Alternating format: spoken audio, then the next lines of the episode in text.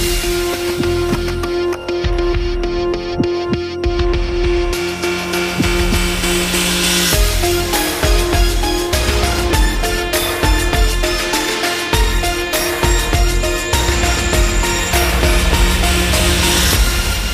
de 1.400 mortes, mais de 64 mil infectados. O coronavírus, agora batizado de Covid-19, apareceu na China, está a alastrar-se por todo o mundo e levou a Organização Mundial de Saúde a declarar emergência global. Será que há razões para alarme e Portugal está ou não preparado para lidar com este vírus? A nossa convidada desta semana é a pessoa indicada para responder esta pergunta. Nasceu em Angola, sonhou ser agricultora e até arquiteta, mas foi a saúde que lhe deu nome e currículo. Há três anos assumiu o cargo de Diretora-Geral da Saúde saúde e agora, com frequência, é visita em nossas casas, pontuando os casos da gripe, da legionela, do frio ou do calor extremo e agora também do Covid-19. Graça Freitas, seja muito bem-vinda. Muito bom dia. Graça Freitas, uh, dados da Organização Mundial de Saúde uh, dizem que existem por ano entre 3 a 5 milhões de casos graves com gripe e que há até 7, 650 mil mortes por doenças respiratórias relacionadas. Nesta ordem de grandeza, como é que devem ser encarados estes casos cíclicos de vírus, como a Covid-19, ou devemos pensá-lo de uma forma completamente diferente? A pergunta é muito pertinente. Uma coisa é aquilo a que nós estamos habituados. Nós sabemos o que é que nos espera numa boa época de gripe, numa época de gripe moderada ou numa época de gripe eh, em que o vírus é mais agressivo. E, portanto, a humanidade habitua-se a lidar com o que conhece. O problema é quando emerge um novo vírus, neste caso é um vírus, mas pode ser outro agente microbiano, e que essa emergência traz pela frente o desconhecido. E nós não sabemos como é que esse vírus se vai propagar na natureza, como é que vai ser a sua dinâmica e como é que ele se vai transmitir entre os seres humanos. E, portanto, aguarda-nos o desconhecido.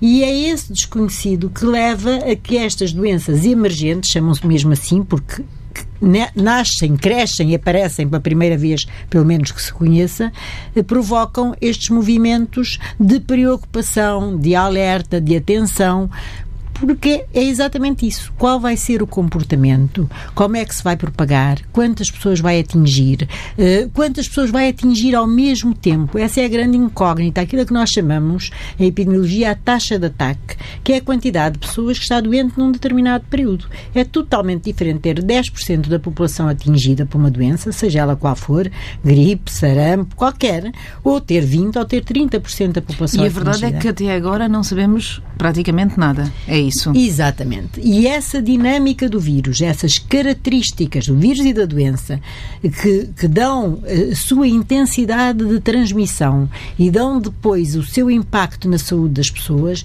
em termos de doença, em termos de consultas, em termos de internamento, de necessidade de cuidados intensivos e de morte, é toda esta cadeia da história natural deste vírus e desta doença que ainda não é completamente conhecida. E é por isso que esta incerteza é que gera estes movimentos de nós não sabendo de nos termos de preparar à partida para um cenário pior e esperar que ter um cenário melhor.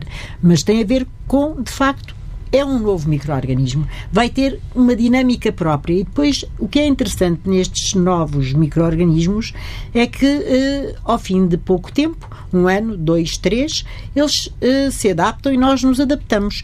E, portanto, a humanidade também cria mecanismos de proteção, de, de imunidade contra estes agentes e eles acabam por se tornar residentes. Isto é como se começasse uma dinastia com um vírus novo. Se a dinastia não acabar, se não for contida na origem, vamos ter dois ou três anos com uma determinada dinâmica e depois este vírus tornar-se-á residente à partida como outros coronavírus, porque este é o sétimo coronavírus conhecido, pelo menos. Quando houver vacina, eh, seguindo o que estava agora a dizer, eh, poderá ser que já seja o caso do vírus estar residente? pois, nós não sabemos, é essa incógnita, portanto, nós já sabemos muitas coisas. Mas a primeira coisa que foi muito importante neste vírus é que a 31 de dezembro a China anunciou que tinha o surto e no dia 7 de janeiro sabíamos qual era o vírus e havia o genoma do vírus estava identificado. Isso Nunca foi, foi tão rápido. rápido. na história. Eh, quando emergiu o vírus, o VIH, o vírus que foi responsável pela SIDA, nós levamos muito tempo, anos, para saber o que era. Quando foi a SARS, em 2002, 2003, também ainda levamos bastantes semanas sem saber qual era o agente que causava a doença. A incerteza ainda era maior. Portanto, neste momento há coisas muito positivas, temos muita informação, sabemos qual é o agente, o vírus que causa a doença, sabemos as características do genoma desse vírus, sabemos à partida que ele terá vindo de um reservatório muito longínquo que terá sido um morcego à partida e que depois terá passado por outros reservatórios ou hospedeiros animais que depois levaram ao contacto com a espécie humana. Portanto, há muita coisa que se sabe.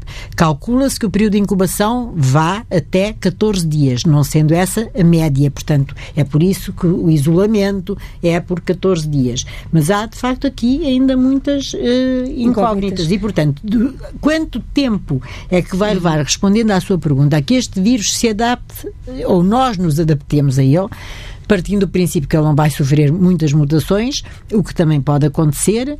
Eh, vamos ver se for possível fabricar uma vacina, eh, até que ponto é que essa vacina vai retardar e contrariar a dinâmica natural do vírus.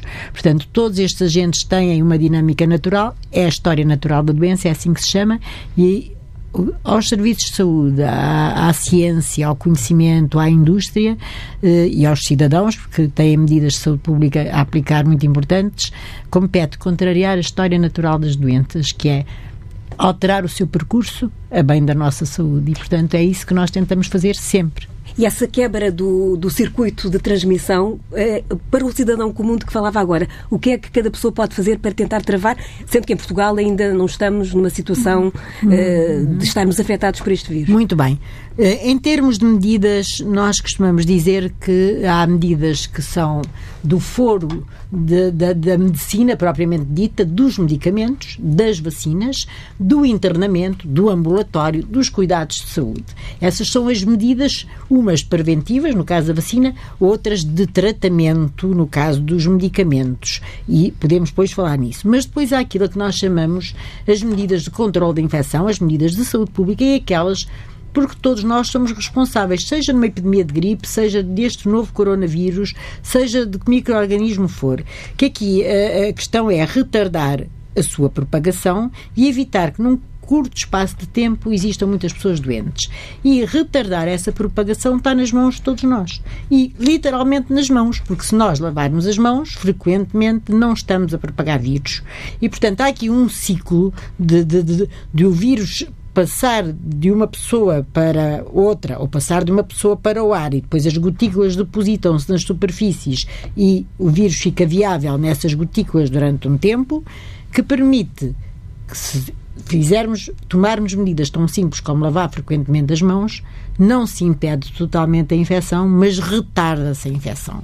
Ou seja, diminui-se o número de pessoas infectadas num determinado momento e a quantidade de vírus que passa de uma pessoa para a outra, porque esta história da quantidade de vírus também é muito importante, porque é, é um bocadinho como os venenos, tem a ver com o inócuo. A quantidade pode fazer a diferença na gravidade da doença, porque eles depois replicam-se e quanto mais entrarem na primeira leva, como eu costumo dizer, mais se replicam. Só, isto, e, portanto, isto, isto costuma ser... é importantíssimo. Parece parece uma medida que não é, mas é não mãos. espirrar para cima de ninguém quando está doente, não tossir para cima de ninguém. O distanciamento social não é agora. Agora continuamos a beijar-nos como sempre. Mas nas alturas das epidemias convém eh, socializarmos um bocadinho menos, manter alguma distância social, não nos beijarmos tanto, não nos abraçarmos tanto. E não que isso não seja uma coisa boa, prática... mas em termos de transmissão de micro-organismos e de vírus não é uma boa medida. E fazer uma pergunta prática, esta é uma entrevista que não costuma ter esta, este grau de, de, de, de, questões práticas tão forte, mas, mas eu acho que faz sentido eh, perguntar. Lavar as mãos certo, uh, as pessoas pessoas perguntam-se como e perguntam também se lavar as mãos é suficiente ou se têm que usar aqueles produtos antibacterianos, etc., aquelas soluções alcoólicas que se fala. Pode responder a esta? Pode-se, consegue-se responder a esta pergunta? Portanto, lavar as mãos não é é a única medida e não é 100% suficiente. O que a lavagem leva é que diminua a quantidade de vírus que nós podemos ter nas nossas mãos. E para isso há uma técnica de lavar as mãos. Lavar as mãos é mesmo lavar as mãos. Portanto, tem que se lavar toda a superfície das mãos e nos dedos e do punho. Portanto, não é passar as mãos debaixo d'água assim uns segundos. Tem que se esfregar, tem que se... há uma técnica própria. Há, há muitos desenhos sobre uhum, isso. Uhum. Penso que havia e... uma regra dos dois minutos. Isso, é bastante é? Tempo e tem. E agora, respondendo ao produto, o produto água e sabão é suficiente. Tem é que ser mesmo água e sabão, porque às vezes há sabonetes que são mais cremes do que sabonetes e, portanto, quando nós dizemos água e sabão é para dar a entender que é mesmo preciso ser sabão. Não é preciso ser sabão azul, mas é preciso ser um sabão mesmo que não seja um creme hidratante para as mãos sob a forma de sabonete. Portanto, é suficiente água e sabão por vezes, é mais fácil ter nos nossos empregos, nos hospitais, nos, nos escritórios, nas escolas, a dita solução alcoólica, porque também permite a desinfecção, desde que seja bem feita, o contacto com as mãos e é para substituir a água e o sabão, quando a água e o sabão não estão tão acessíveis e, portanto, serão as duas medidas. Okay. Mas em casa, na nossa casa, água e sabão, água e sabonete é mais do que suficiente, desde que se lave mesmo as mãos. E, portanto, eh, não é só passar as mãos eh, okay. durante uns e segundos feito, debaixo da torneira. Feito, feito o contágio, o que é que determina a sua perigosidade para as pessoas que o apanham? Ou seja, que, em que condições é que uma pessoa pode sobreviver a este vírus ou pode estar em risco de vida? Há sempre aqui nas doenças infecciosas um, um, o que nós chamamos o equilíbrio ou não equilíbrio entre o agente que provoca a doença, neste caso este vírus, o novo coronavírus, é disso, é disso que estamos a falar, e das características desse vírus, da sua, chama-se mesmo virulência, porque por exemplo, na gripe, nós sabemos à partida que há uns que são mais virulentos do que outros. E, portanto, a primeira característica é do vírus, é do invasor, digamos assim. E depois a quantidade de vírus que se inala numa determinada altura. Portanto, a quantidade do invasor, se pensarmos que isto é uma espécie de uma guerra, uhum. para que toda a gente entenda, primeira coisa, as características do vírus, a sua virulência, a sua capacidade de invadir o nosso sistema respiratório, de ficar só a nível das vias respiratórias superiores ou descer até via, às vias respiratórias inferiores, pode fazer toda a diferença. Como é que ele se movimenta dentro do nosso organismo, a sua capacidade de se replicar dentro das células do hospedeiro, que neste caso somos nós. Portanto, quem acolhe o vírus chama-se hospedeiro. Uhum e depois há as características do hospedeiro, neste caso o hospedeiro humano das pessoas.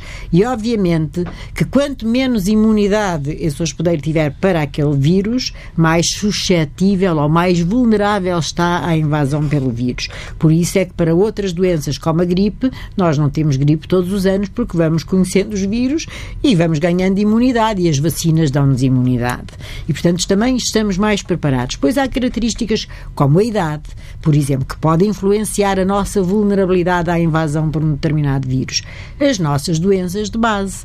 Muitos de nós, e sobretudo em determinadas idades, já acumulamos várias doenças, já temos alguma imunodepressão do nosso sistema. A própria envelhecimento dá uma, enfim, depressão do sistema imunitário. Uma pessoa idosa não tem um sistema imunitário tão competente como uma pessoa uh, nova, por exemplo. E, portanto, há aqui fatores do vírus, e das suas características e há fatores do hospedeiro, sendo que o hospedeiro é, é o ser humano uhum. que fica infectado. E é deste equilíbrio e da no nossa capacidade de resistirmos. E depois há o arsenal terapêutico. É óbvio que depois uma pessoa estar infectada, se a prevenção não funcionou, eh, para este vírus não há ainda terapêutica específica, mas em países como Portugal há muita coisa que se pode fazer. Por exemplo, e por exemplo Portugal, quais são os, uh, os meios que Portugal dispõe nesta altura para enfrentar Portanto, este vírus? Nós temos um bom sistema de saúde. À, à escala global sabemos disso. Portanto, há capacidade, quer em internamento, quer em ambulatório, de tratar, não o vírus especificamente, mas tratar outras doenças que as pessoas tenham, porque qualquer pessoa com diabetes, com problema de uma insuficiência cardíaca, com insuficiência renal, com doenças respiratórias, com asma, com doença oncológica, ou o que for, pode ser infectada por este vírus.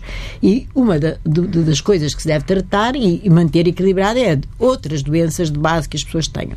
Pois há aquilo que nós chamamos de terapêutica de suporte, que também é muito importante. Isto faz a diferença toda. E depois nós ainda temos ventiladores, ainda temos técnicas de ventilação sofisticadas. Portanto, eh, há aqui um arsenal terapêutico muito grande. Não podemos pensar que estamos todos desprotegidos à mercê de um vírus, porque temos arsenal terapêutico. O que não existe à data é nem vacina, nem um medicamento antiviral específico para o vírus. Mas existem muitas formas de o tratar. E, por exemplo, se chegarmos ao próximo inverno, se este vírus continuar entre nós, mesmo que não exista uma vacina para o vírus, só o facto das pessoas se vacinarem contra a gripe já ajuda. É menos uma infecção, é menos um fator de risco e é menos um fator para confundir o diagnóstico, porque eh, na fase inicial, pelo menos, podem ter características semelhantes. E quais são as, as condições que nós temos neste momento para lidar com um eventual surto? Ou seja, o que é que está a ser feito no Sistema Nacional de Saúde para preparar, não, já percebemos, a sua a combate direto, mas o surto e a quantidade maior de infecções ao mesmo tempo que poderá, que, que é uma das maiores preocupações? Eh, nós temos em Portugal, há cerca de 20 anos, ou há mais de 20 anos, começamos a falar, fazer aquilo que se chamam planos de contingência, que é para a contingência de uma determinada doença emergir, como esta, o que é que se pode fazer? E temos, eu queria aqui só dizer uma coisa logo à partida. Há doenças que, se emergirem apenas num país, ou em poucos países ao mesmo tempo, há sempre capacidade de, de nos ajudarmos uns aos outros. Uh, o problema são as ditas pandemias, é quando um vírus como este se atingir muitos países, todas as regiões do mundo, ao mesmo tempo. Porque aí a capacidade de entreajuda entre os países e os mecanismos de, de, solidariedade são menos eficazes. Dito isto, o que é que nós temos sempre presente perante uma doença nova? E aprendendo com o passado e aprendendo com as doenças habituais. Primeira coisa, nós temos que saber a quantas andamos. Nós temos que ter um, um painel de bordo para perceber, nacional e internacional, o que é que se passa com o vírus, a tal dinâmica da doença. Chama-se isto vigilância epidemiológica. Portanto, porque se nós não soubermos, eh, não conseguimos adequar medidas. Portanto, essa é a primeira base, é melhorar a nossa base de conhecimento do dia a dia. Todos os dias temos que acompanhar estes fenómenos, saber o que é que se produz a nível internacional, como é que está a acontecer na China, como é que acontece nos outros países e como é que poderá acontecer aqui. Com base no conhecimento que se vai tendo, fazemos cenários. Fazemos cenários de previsão. Taxa de ataque 10%, taxa de letalidade 2%, vamos vendo o que é que nos poderá acontecer num determinado momento. E depois temos duas fases muito importantes quando aparece um, um agente novo, um vírus novo. Temos várias, mas eu vou deter-me nas duas mais importantes. Na fase inicial, nós tomamos medidas em todo o mundo de, que se chamam de contenção. Ou seja, não pudemos impedir que algumas pessoas tenham saído, tivessem saído da China e tivessem originado casos importados nos países.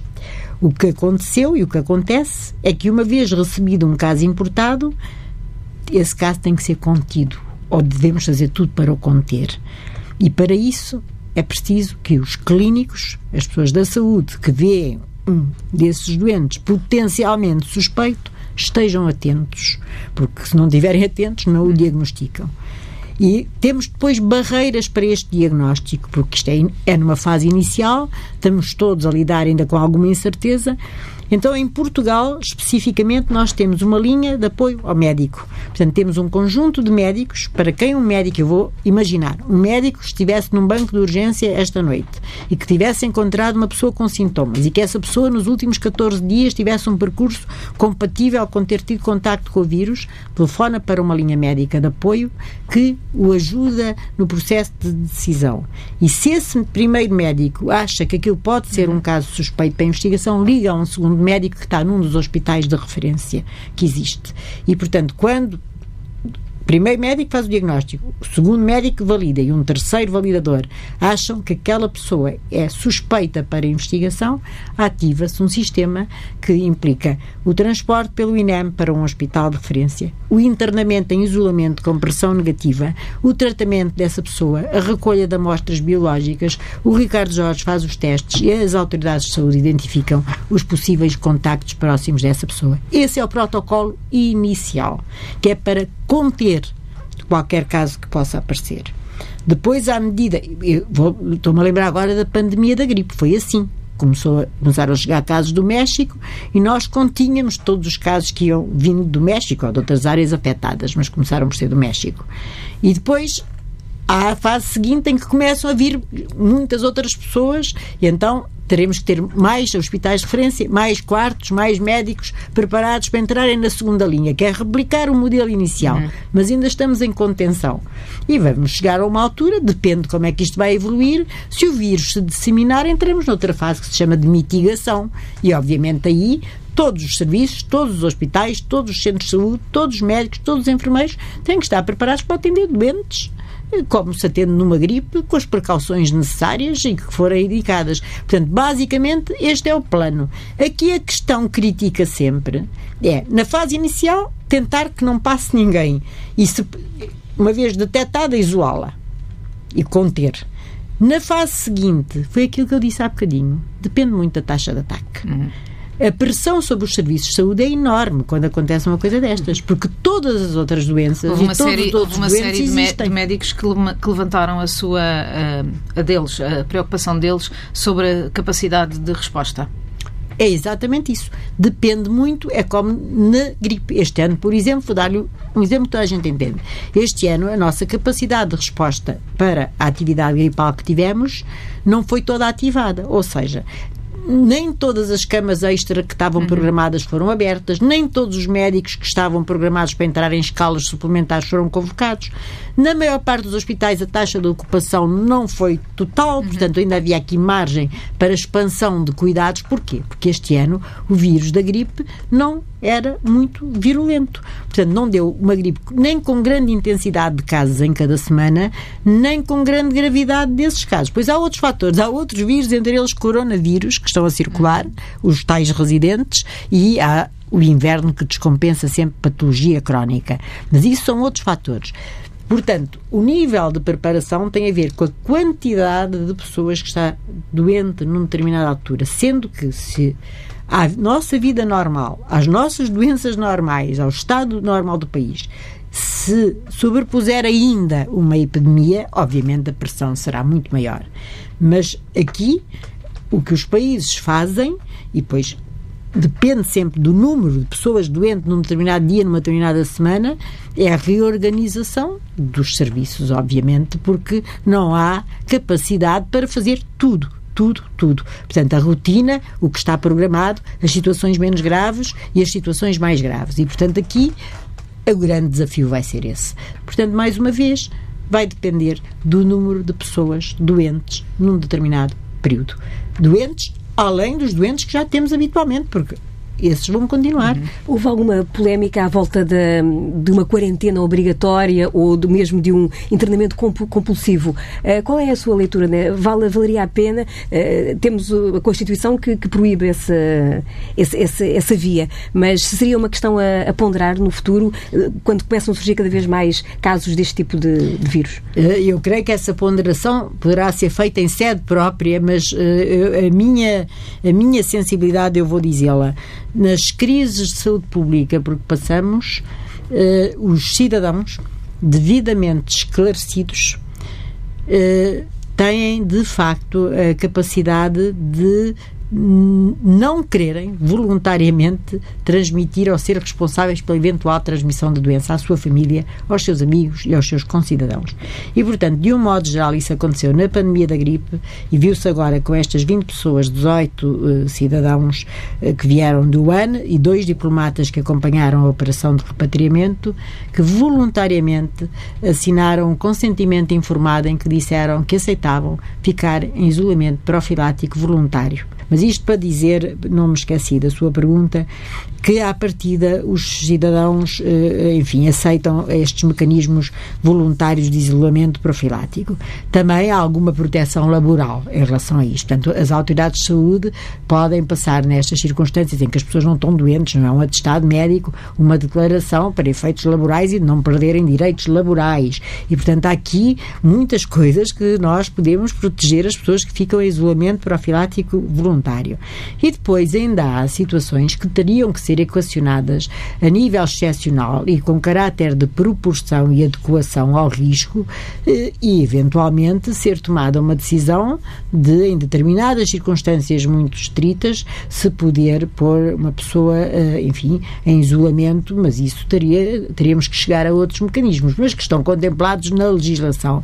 Eh, e depois, obviamente, em situações muito extremas que esperemos nunca, que nunca aconteçam, ainda em situação de calamidade, enfim, suspensão de alguns direitos, temporariamente, sempre temporariamente, sempre como medida de exceção. Nós nunca podemos olhar para estas medidas como uma regra. Estas medidas têm que ser proporcionais, têm que ser adequadas, têm que se ponderar, uh, fazer ponderação dos interesses em jogo, as liberdades pessoais com as liberdades essa é coletivas. Uma, essa é uma questão que até, uh, até na China tem tido alguma importância. Qual é, de facto, a verdadeira importância de a China não ter olhado para este, para este problema de frente e ter tentado, no início, uh, escondê-lo? Eu não tenho a certeza se eles tentaram esconder. É assim, quando uma infecção destas começa com estas características, é difícil perceber se é Mas é só uma gripe. O médico que o, que o anunciou foi uh, obrigado a assinar uma, uma declaração a dizer que não era aquilo que ele tinha dito, não era bem assim. Eu, eu não, não, não quero comentar esse caso específico do médico, eu quero comentar do, do que nós vamos sabendo. Quando aparece, eu vou contar aqui uma coisa muito simples: eh, eh, Legionela e Vila Franca de Xira. O primeiro caso que entrou na, na, naquela noite não levantou nenhuma suspeita nem nenhum alarme. Nenhum. Era um caso de uma pessoa que vinha com uma pneumonia, que podia ser por qualquer motivo. O que é que começa a levantar suspeitas naquela caso das Legionelas Vila Franca? É quando, na mesma noite, aparecem várias pessoas exatamente com a mesma coisa. Aí toca um alerta dentro da cabeça dos médicos que estavam de urgência. E disseram, bem, isto agora já estamos aqui noutra dimensão. Vamos ver o que é que se passa, uhum. vamos fazer testes para ver o que é que estas pessoas eh, têm. E, e, e, quando estas doenças acontecem, a primeira, enfim, a primeira ideia que se tem, eles estavam com gripe, gripe sazonal, a sério, e os sintomas de início não são muito diferentes. E, portanto, poderão ter pensado que estariam apenas a ter mais casos de gripe. Pois há aqui um sinal muito importante, e esse é mesmo muito importante, e aconteceu noutras epidemias, que é para um vírus que se conhece, o pessoal de saúde que habitualmente trata doentes, com proteção mínima, normalmente não adoece, senão já não havia profissionais de saúde. O que é que começa a acontecer? Isso foi aconteceu com a SARS em 2002, 2003. Qual foi a primeira indicação de que se estaria a passar alguma coisa de muito errada com a SARS? É quando os profissionais de saúde que tratam aqueles doentes começam eles próprios a adoecer ou morrer. Portanto, há ali qualquer coisa que passou dos doentes para as pessoas. Ou na mesma enfermaria começam a aparecer mais casos, ou no mesmo hospital outros doentes começam a se infectar. Portanto, as, as epidemias, quando começam, podem começar de uma forma aparentemente normal. E depois são estes sinais. Muitos casos, casos inter, internados por outras doenças começam a adoecer, médicos, enfermeiros e auxiliares e pessoal que presta cuidados a adoecer, depois pessoas da mesma família, todas doentes, e aí é que começam a soar os alertas.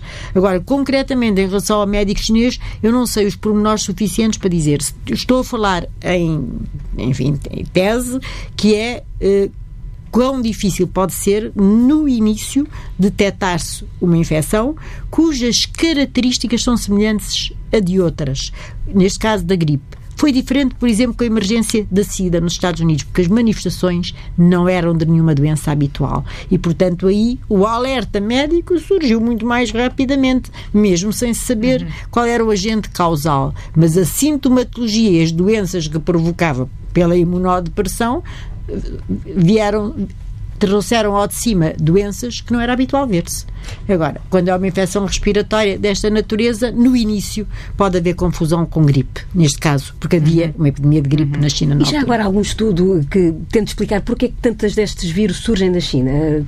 Citou agora o caso da gripe das aves, conhecida como gripe das aves, este próprio, este vírus. Porque alguma razão para que é, Haverá uma razão ecológica, digamos assim, dos ecossistemas. O que é que acontece eh, concretamente na Ásia e na China?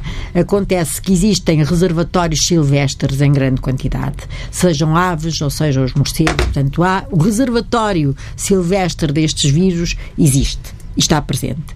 E depois há toda uma cadeia de animais e estes vírus vão passando do reservatório para outros eh, reservatórios ou hospedeiros intermédios ou intermediários que convivem com estes originais. E depois há muitas pessoas, e portanto há aqui uma grande probabilidade de vírus passarem aquilo que nós chamamos barreira das espécies. Quer dizer uhum. que é um vírus que, por exemplo, é aviário, passar para um mamífero, um mamífero não humano, e depois passar de um mamífero não humano, o que se passa agora na Arábia Saudita com outro coronavírus, é que se passa dos camelos para as pessoas.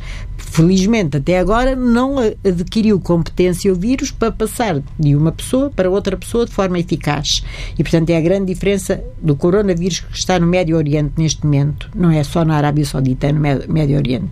E, portanto, uma das hipóteses de que porque é que há estes, estes movimentos muitas vezes vindo da Ásia é pelas características do ecossistema. Muitos animais silvestres, muitos animais domésticos e muitas pessoas. Mas não é exclusivo da Ásia porque a última pandemia de gripe, quando estávamos todos à espera que viesse de facto da Ásia, veio do México barra Estados Unidos, porque há aqui uma grande discussão onde é que foi exatamente o primeiro caso, quem foi de onde para onde, mas veio do continente americano. Dar, portanto, e não há nenhuma hipótese de previsão, apesar de todos os avanços tecnológicos e biológicos e etc. Não. Nós não sabemos nunca quando é que um destes vírus vai saltar a tal barreira das espécies, e uma vez saltando a barreira das espécies, ele se torna competente ou não para continuar a propagar-se nessa espécie. Porque pode acontecer que passa a barreira, mas depois fica ali e não passa para outra pessoa. E, e algo... é impossível prever à data de hoje, Sim. com a ciência que nós temos hoje. E depois há as mutações e as deleções dos vírus, que ainda são mecanismos que eles têm e de algum, adaptação. E Isso, então, alguma então é coisa, pelo contrário, saber. na evolução humana que faça com que estes vírus tenham alguma periodicidade maior? Há alguma possibilidade de haver mais deles porque nós estamos a fazer mais? Por exemplo, o que é que tudo isto tem a ver com a, as mudanças climáticas? Há alguma relação entre uma coisa e outra? Eh, este vírus, eh, toda a gente tem perguntado isso, por acaso até é um vírus sazonal, mas da época fria. Portanto, eh, neste caso concreto, é um vírus do inverno, habitualmente. Eh, se me perguntar em termos de probabilidades, é, é óbvio que sim. Nós, os seres humanos, estamos a invadir ecossistemas que não, não, não invadíamos antes. Somos cada vez mais, somos muitos, e temos na nossa cadeia alimentar uma fauna e uma flora imensa para nos manter uh, a todos. E por trás desta fauna e esta flora estão outros reservatórios uh, chamados silvestres, e, portanto, a probabilidade será maior à medida que estes vários compartimentos de reservatórios e hospedeiros de vários tipos de animais e de plantas se vão juntando. Quanto mais nós nos juntarmos, mais probabilidade há destes vírus passarem de uma espécie para outra espécie e depois, obviamente, acabar por ser invasores e, e, patogénicos para uma determinada espécie. Isso é uma probabilidade que de facto existe.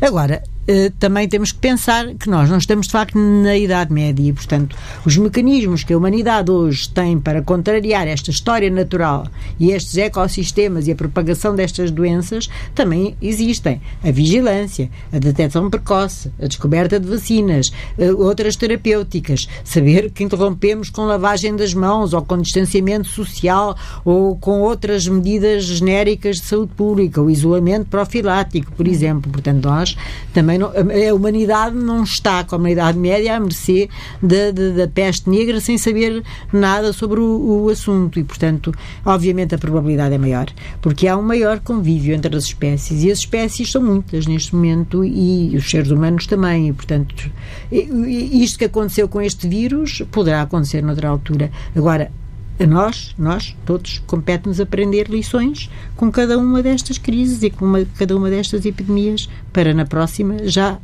partirmos do mais avançados a vários Sendo níveis. que a saúde pública não se resume a essas doenças que emergem de repente, uh, do, desse ponto de vista e do seu ponto de vista, a, a, discussão entre o público e o privado faz algum sentido em Portugal ou está a ser absolutamente exagerada uh, desse ponto de vista da saúde pública? Ou posto a questão de outra maneira, o facto de terem emergido estes novos uh, uh, atores privados contribuiu para melhorar a saúde pública em Portugal?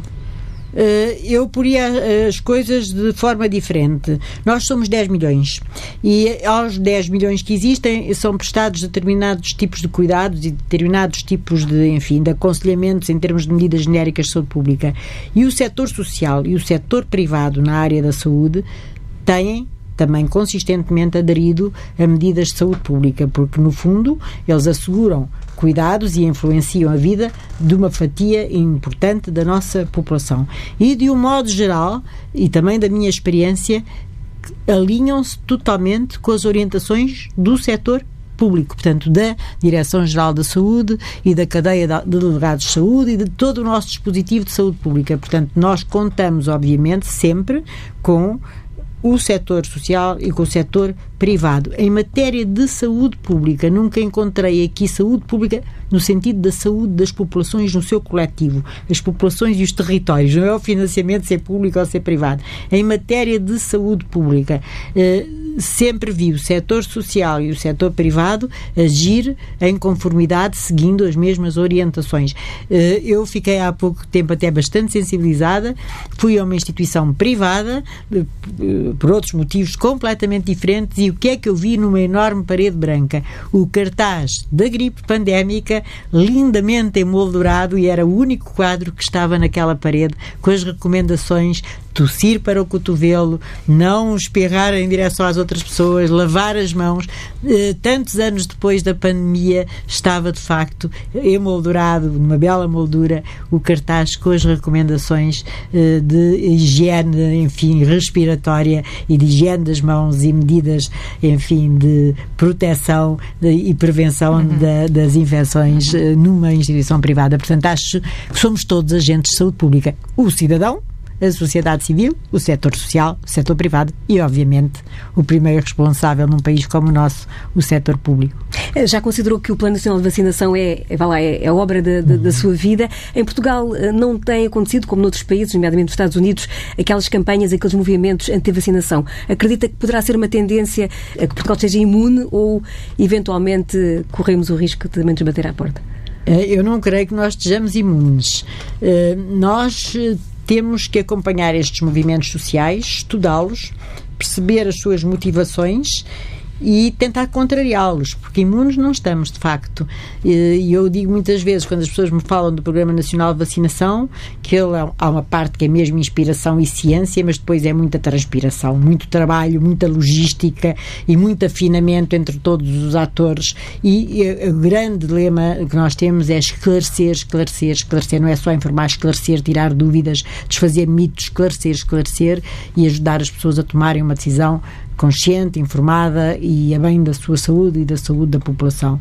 E, portanto, imunes não estamos, eh, temos que trabalhar muito, perceber do ponto de vista sociológico o que é que origina estes movimentos e fazer tudo para os contrariar. Até à data, enfim, temos tido a sorte e, e somos mesmo, eh, como sabe, dos países do mundo melhores em termos de vacinação e num recente estudo da União Europeia fomos o país eh, em que ficou em primeiro lugar, não fomos nós que o fizemos, foi, foram entidades externas, na confiança que os cidadãos depositam na vacinação em Portugal. E, portanto, mas isso nunca é um dado adquirido.